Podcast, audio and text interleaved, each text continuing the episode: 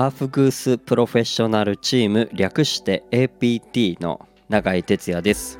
本日もお聴きいただきまして本当にありがとうございます。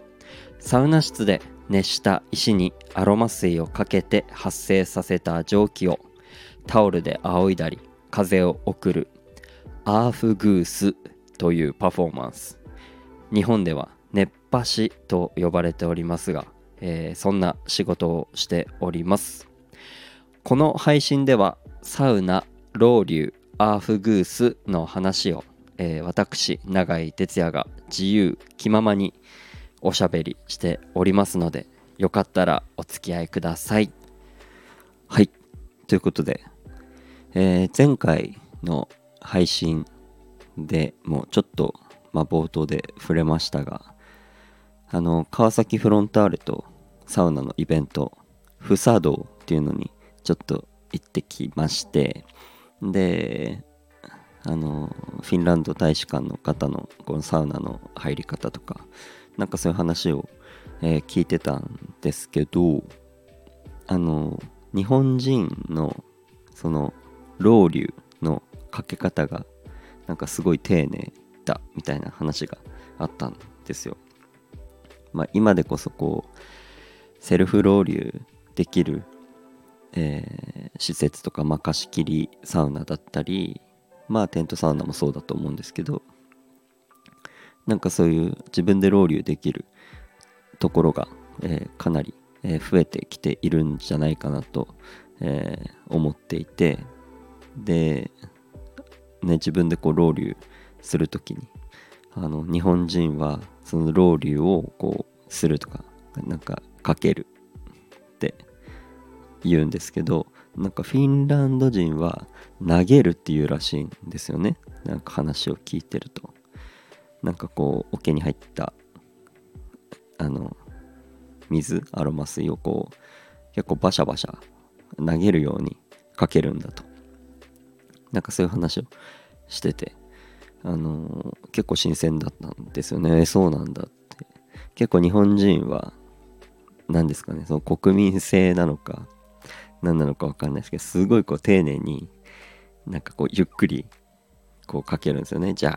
あって。なんかこう所作というかなんかそれが日本人らしさなのか奥ゆかしさなのか。うん。なんかそういう面があるのか。なんかそこで実はこうロウリュの違いがあるらしくなんかこう聞いてて面白いなって思ってたんですけどあの、先日うちのこのチームのメンバーがこう世界大会の方に、まあ、視察に行ってまして、まあ、ちょっとこうエキシビジョンという形で仰いだらしいんですよ。こう300人ぐらい入るサウナ室で。でそこでもあの、アーフグースする時にあの、まあロウリュするんですけどあのこう丁寧にシュワーってかけると、まあ、そのかけただけでお客さんがもうわーってこれが日本人だみたいな感じの反応だったっていうんですよね。うん。なので日本人ってそういうまあ奥ゆかしさとか所作とかがこうやっぱ丁寧なんでしょうね。なんかそんな感じが話を聞いててしました。うん。なんかそれの話がすごい新鮮で面白かったですね。やっぱこうロウリュかける時に僕もこう他の人がかける時にやっぱ見ちゃうんですよロウリュ。ああなんか雑だなとかあのもうちょっと丁寧にかけた方がいいなとかうん。なんか思ってたんですけどこうあくまで僕の個人的なその価値観であって実はあのー、ね本場フィンランドだったり世界とかはなんかそこまでそれをこう気にしてるわけではないのかなとかうん。なんかこう自分の老流に対してのかけ方価値観がなんか少し変わるようななんか出来事だったな。まあその話を聞いて。っ